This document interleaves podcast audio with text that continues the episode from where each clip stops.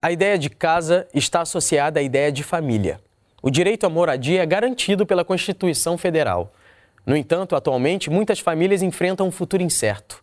Moradias em áreas de risco, conflitos relacionados à terra, remoções injustas, assistência insuficiente ou simplesmente nula.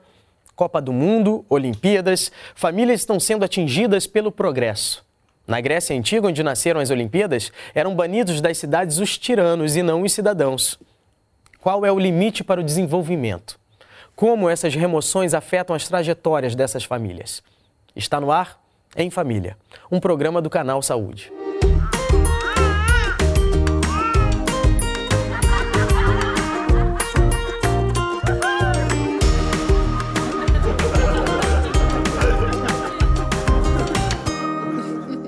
Para essa nossa conversa em família de hoje, nós temos aqui no estúdio Fábio Dutra Costa, 36 anos de idade, taxista e morador do Horto há 36 anos.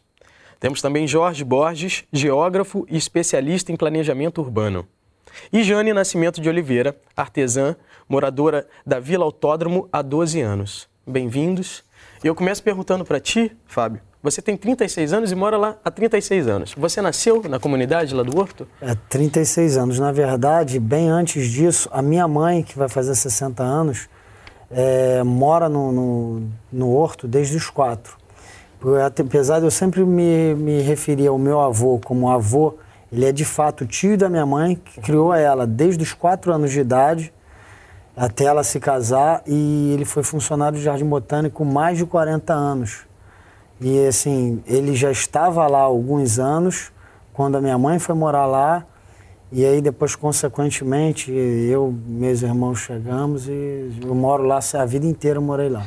E como, como, como surgiu é, é, essa, essa vila, essa, essa comunidade? Qual a história desse, desse é, local? Na verdade, ela surgiu, eu não, não vou poder te dar isso com precisão, mas... Uhum talvez na década de 20, ou alguns casos até antes, mas eu posso falar do meu avô, meados da década de 20, 30, eles eh, foram trabalhando no Jardim Botânico e era uma época que não tinha transporte para lá. O transporte para lá era o bonde e não tinha transporte para o bairro do Jardim Botânico. Então, é, o trabalho de jardinagem é um trabalho pesado, um trabalho exaustivo. Eles começavam a trabalhar no campo às 7 da manhã, paravam às 5 da tarde e o salário não era pago com regularidade, não é como é hoje o contra-cheque, tudo certinho. Sim, essas leis trabalhistas. Então, na época não existia isso. Então, a única solução adotada, adotada na, minha, na minha opinião, inteligentemente pelos diretores da época, foi ceder espaço aos trabalhadores para que eles fizessem suas moradias. Ao, ao local de que aí,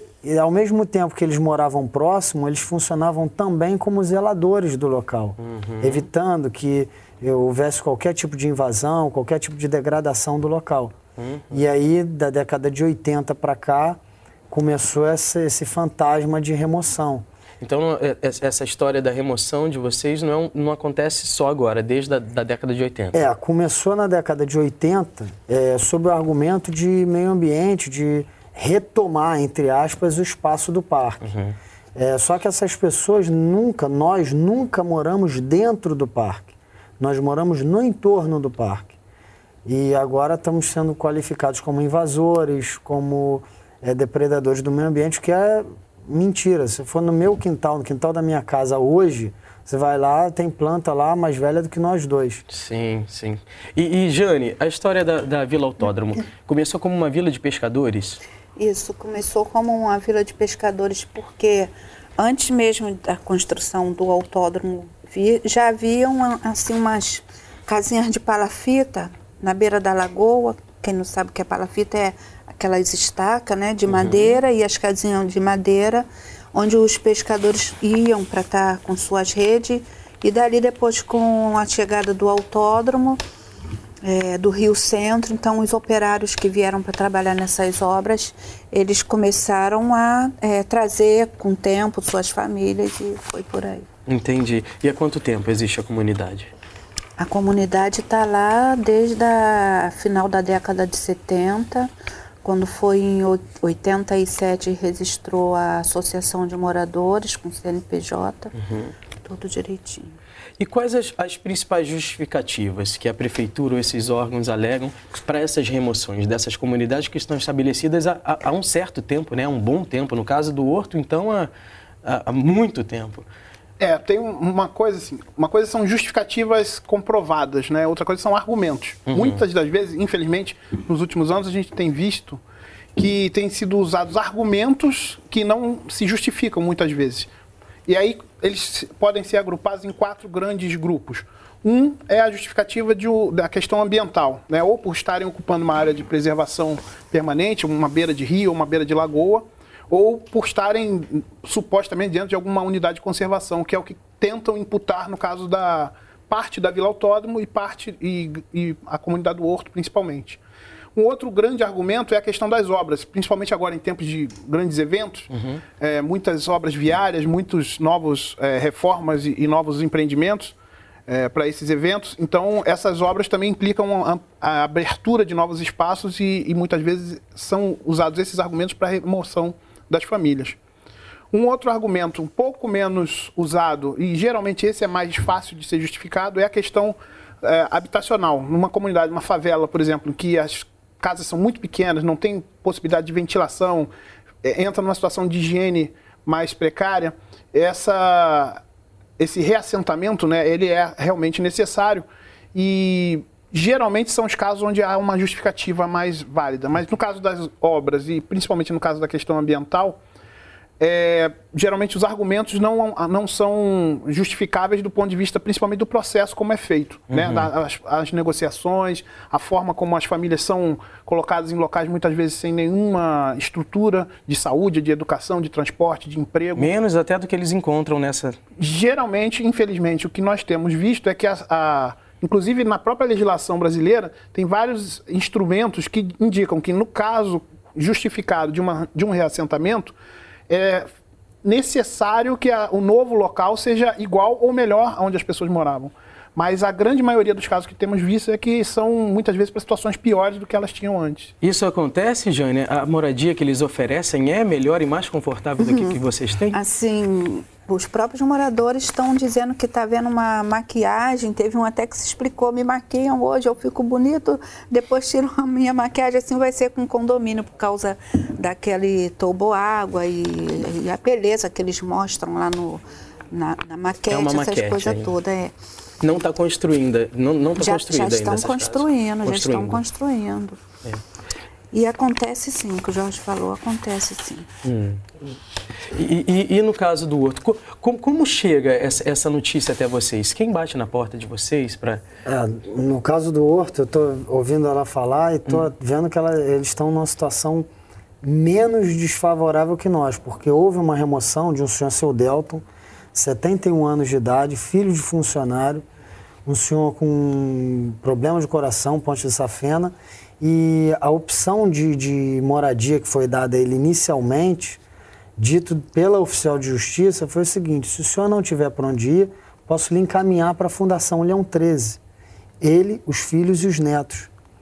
E, lógico, não é bom ir para lugar nenhum que não seja a nossa casa, mas é pior ainda pegar uma pessoa de 71 anos com problema de coração e falar: olha, você tem a rua ou a Fundação Leão 13.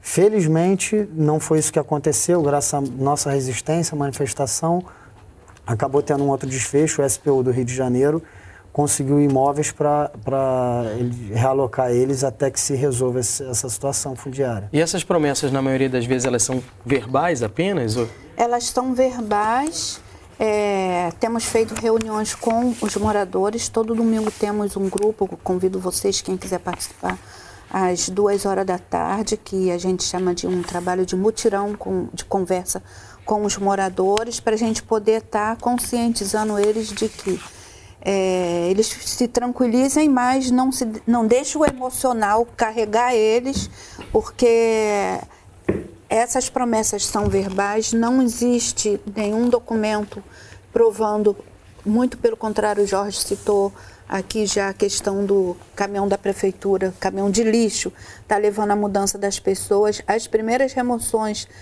de 2010 para cá, não foi 2010, 2010. que começou? é, elas já estavam sendo ali é, tudo trabalhada debaixo do sapatinho, sem conversar com, com as famílias. E as famílias eram pegas de surpresa com um, não sei se aquilo era oficial de justiça mesmo, porque eu tive é, de frente das, com. Da Barra e do Recreio, isso é até um, um, uma questão que é importante destacar, que é a situação jurídica da, das comunidades. Ah, e eu até esqueci de falar, um quarto elemento para as remoções é quando hum. ela ocupa uma área particular, né? esse é o mais é, fácil de entender. Uhum. Ela ocupa uma área particular e o, o, o, proprietário do terreno entra com um processo de, de reintegração de posse. Oh. No caso das famílias, a maior parte das que a gente tem acompanhado, por obra, ou por remoção por obra, ou por questão ambiental, a ação vem por parte do poder público, a ação de remoção, uhum. digamos assim ela vem por parte do poder público e geralmente sem qualquer é, intervenção judicial, qualquer processo, às vezes até sem processo administrativo. Uhum. Então são ações é, na base da força mesmo, ou da, da, terror psicológico ou da força física. Tem um caso muito conhecido aqui no Brasil, que foi lá de Pinheirinho, né, de São Paulo. A gente tem um vídeo com imagens não só de Pinheirinho, como também do Morro da Providência, que eu queria convidar vocês a assistirem um trecho. Os policiais falaram para mim, se a senhora não abrir por boa vontade, a gente vai ter, infelizmente, vai ter que arrombar se a senhora não quiser abrir com boa vontade. Eu peguei e falei, não, então você aguarda um pouquinho que, que eu vou, estou esperando o advogado, mas se, se, já que tem que, em vez de você arrombar, eu vou então abrir. Aí abri a porta, aí começaram. Eu só sei dizer que eles fizeram uma babuzeira danada, estragaram minhas coisas todas, nada eu pude aproveitar. Quando eu cheguei lá, minha casa toda destruída, as minhas coisas todas roubadas, saqueadas todas as roupas da minha esposa, tudo que puder levar, as melhores levar. Aqui não pensaram, não interessaram para ele, jogaram tudo pro quintal. Tinha documentos, álbuns de família de mais de 100 anos, da minha avó, que veio de Portugal, veio pessoas da Alemanha, da Itália. Tem álbuns mais de 100 anos, a foto lá, tudo rasgado. Então, a vocês como chegou essa, essa, essa, essa notícia da remoção? Dessa forma violenta, bruta? É, o, a prefeitura, tanto o governo do estado, chega sempre se apoderando da grande mídia, né? É por isso a gente não gosta nem de dar ouvido para a grande mídia, porque eles estão juntos nos mesmos interesses e a gente fica sabendo assim, geralmente dessa forma. E atualmente, como a prefeitura sabe que a associação trabalha junto com os movimentos sociais e junto com uma boa parte dos moradores é, a questão da mobilização dentro da comunidade, então eles é, é, criaram, tá? Que aí eu queria retificar até a parte que você falou que a gente não está tão prejudicado, mas assim, até para nos atrapalhar, sumiram com o nosso processo, né? É, durante um período e nós precisamos fazer um reboliço em eu frente até... à Defensoria Pública do Estado, jogando faixa e tudo. Cadê o nosso processo? O gato comeu. As remoções forçadas têm sido o grande drama das famílias brasileiras desde o início das obras para a Copa do Mundo e as Olimpíadas. Estima-se que pelo menos 170 mil pessoas estejam passando por despejos relacionados aos eventos, o que corresponde a quase um em cada mil brasileiros. Eu te pergunto, Jorge, quando realmente que essas remoções são necessárias? Olha, no caso de risco ambiental, uhum existe todo um procedimento para você avaliar o grau de risco, né? Porque o risco ele é um, ele é, inclusive ele é medido em termos percentuais. Não existe risco 100% ou risco zero. O risco ele é medido de acordo com determinadas características do solo, de uma encosta ou de uma área alagável.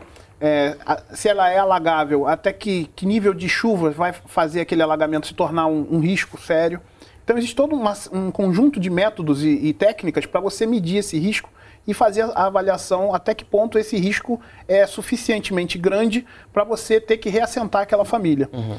Infelizmente, o que nós temos visto é que os, os, autos de interdição da Defesa Civil são preenchidos, às vezes, por pessoas que não têm nenhuma qualificação técnica, não são sequer engenheiros, por exemplo. É, pessoas que, às vezes, nós já tivemos casos de que eles dão o, o auto de interdição em branco para a própria família preencher. Nós temos visto situações extremamente absurdas. Para quê? Para qualificar aquela pessoa como área de risco de qualquer jeito e, a partir daí, criar a justificativa, é, vamos dizer, legal ou jurídica para que ela seja reassentada.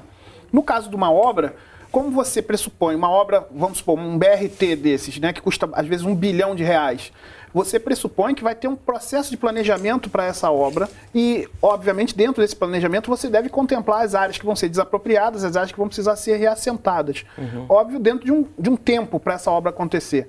O que nós temos visto é que muitas vezes a obra começa sem as pessoas sequer saberem que, o que está acontecendo e quando o trator da obra já está na porta da casa da pessoa é que vem aí ou um assistente social ou um funcionário da prefeitura para dizer que ela vai ter que sair. Nós acompanhamos vários casos desses na Transoeste, principalmente na Transcarioca, e já temos é, indícios de que isso pode acontecer na Transolímpica. Me diz uma coisa, além da casa, o que essas famílias perdem com essas remoções? Eu costumo dizer que elas perdem a vida, porque apesar de não ser uma morte física, é, existe toda uma relação de sociabilidade, né? Isso é muito forte, muito mais forte nas comunidades mais pobres. É a pessoa que tá, ela mora ali, tem filhos e precisa sair para trabalhar, então ela deixa com a avó, uhum. deixa com a tia, e muitas vezes a avó vai para um lado, a tia vai para o outro. Então essa rede Sim. de sociabilidade é a primeira coisa que se rompe. Uhum. Uh, uma outra coisa que me, me chocou muito é a questão da escola teve muitas, isso de 2010 para cá principalmente, mas isso também já acontecia antes, só que de 2010 para cá foi com muito mais intensidade. Muitas crianças, inclusive de níveis básicos da, da educação, que foram transferidas de local, às vezes 40 quilômetros de distância, e para locais onde a escola não tinha vaga. Então ela simplesmente perdeu o ano letivo. Foi isso. Uhum. É, reassentamentos feitos ao longo do ano letivo, né, sem menor planejamento e elas simplesmente perdem um ano letivo, ficam sem, sem ter acesso Não à escola. Não só a escola, né? O trabalho como um todo. Tipo, Também os pescadores da, da, da, da, Vila é, Autódromo, imagina é, o, o, pescador agora morar num, num caixotinho, que é uma casa de boneca, né? Isso aí traz até um problema psicológico para essas uhum. pessoas. O próprio autódromo era um elemento de geração de renda para a comunidade. Né? Acho que a Jane até é. podia explicar um pouco aquelas as oficinas, o é, trabalho que Assim, porque os moradores ali, eles trabalhavam no autódromo, é, até mesmo vendendo refrigerante, lanche, essas coisas. E trabalhavam também na, no, no, nos serviços internos do autódromo. Não é só a casa que é, se perde, né? É. A gente perde um pouco até das raízes, porque, como o caso do Horto, por exemplo, as pessoas se chamam pelo nome. É, todo mundo ali se conhece, desde os mais velhos me viram criancinha e eu vi os filhos de, de alguns amigos meus crescer. Então a gente tem muito essa relação muito intensa na comunidade. Eu acredito que na Vila Autódromo também seja bem parecido, porque são pessoas assim com uma vida muito comum, estudaram na mesma escola, é, frequentam os mesmos locais, jogam bola no, no mesmo lugar. Então, é, é, a infância é muito próxima, uhum. a adolescência, a gente tem muitas experiências juntos. Então, assim, as raízes daquela comunidade estão sendo arrancadas. E não, não, não se coloca uma opção para isso. Começar Até quando se fala em projeto, se fala num projeto já pronto. A ideia de projeto de moradia é uma ideia já pronta. A pessoa vai ser colocada, que eu vou usar esse termo porque a gente é tratado como objeto, então ela não é direcionada, não é conduzida, ela é colocada num local, é inerente à sua vontade. A obra é feita sem a participação do morador. Eu queria saber se algum governante faz obra na casa dele sem o arquiteto perguntar a opinião dele. Então, como é que eles querem colocar as pessoas que estão naquelas casas ali, como no caso do Horto, há mais de um século, e aí, de repente, fala, olha, você não não não está bem aqui, eu vou te colocar num lugar melhor. Uhum. Então, sem a nossa consulta, sem o nosso envolvimento no projeto, sem o nosso. Mesmo, mesmo quando a, a, nova habitação é oferecida diretamente, muitas vezes esses elementos não vêm em conjunto. O acesso a um, um equipamento de saúde não tem, o sistema de transportes é extremamente precário. Eu já visitei condomínios do Minha Casa Minha Vida, lá na região de Santa Cruz, Paciência, uhum.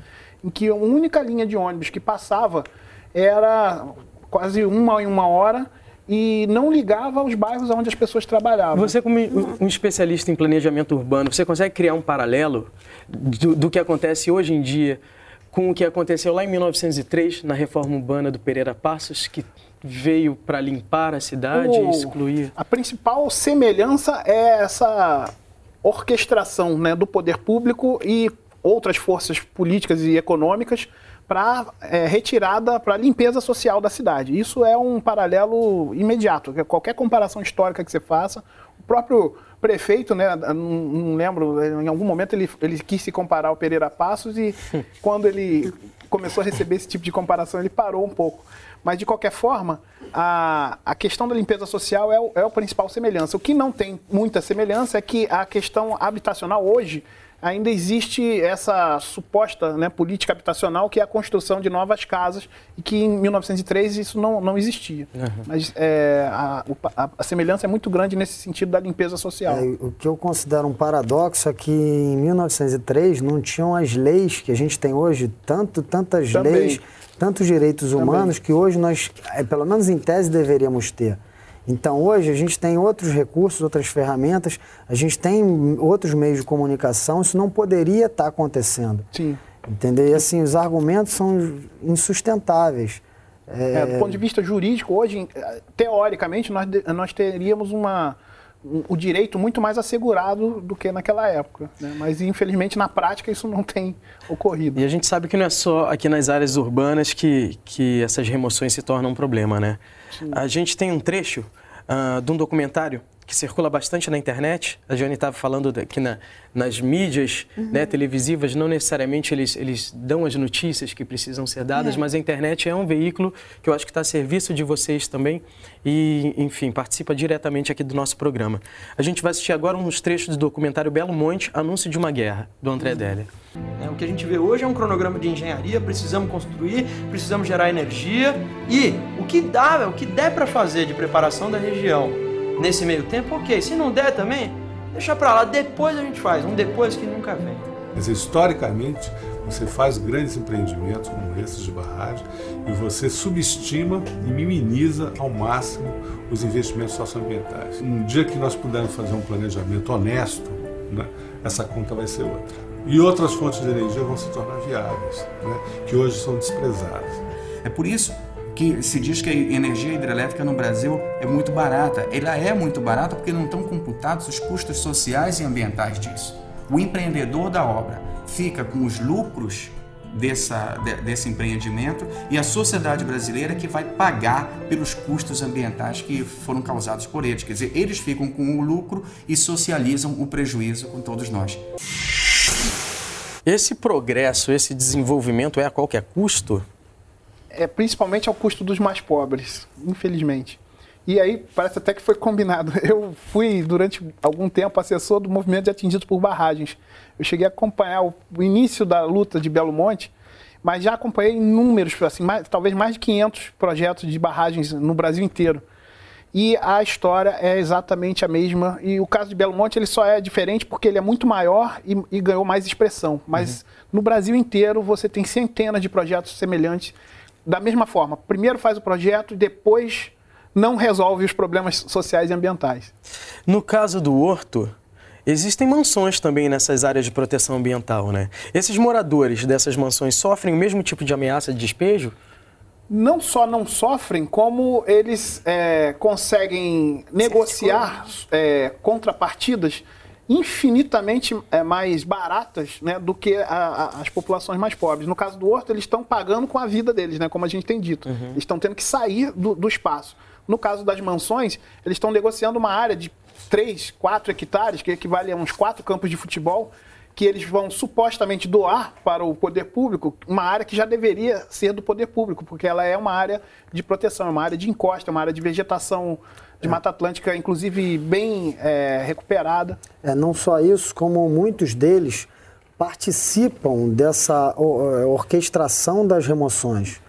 É, eles participam direta e indiretamente através de associações, supostas associações de amigos do Jardim Botânico. Existe uma associação que hoje é, tem vários moradores de uma área de preservação ambiental, é uma área que Está tá havendo degradação ambiental, desvio de curso de rio, córregos d'água para eles poderem encher suas piscinas. Já houveram até algumas multas em, em alguns casos, mas isso continua sendo recorrente, não mudou nada.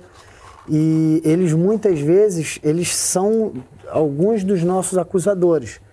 Então os próprios invasores reais, nós não invadimos nada. O meu avô teve uma autorização, como a grande parte da, da, da comunidade do Horto teve autorização, em alguns casos formal, outras informal, para construir sua própria casa no entorno do parque, uhum.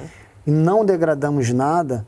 É, essas pessoas, ao contrário de nós, degradaram, estão degradando e eles muitas vezes, além de não sofrerem nenhum tipo de pressão por parte do, do das leis, da legislação, das, das leis ambientais, entre outras, eles nos agridem, às vezes, muitas vezes verbalmente e outras vezes se, é, se articulando no sentido de tentar remover as nossas casas. Bem, aqui nós abrimos esse diálogo, levantamos algumas questões né, importantes e fica o convite para você aí de casa também participar. Fique à vontade, sinta-se em família.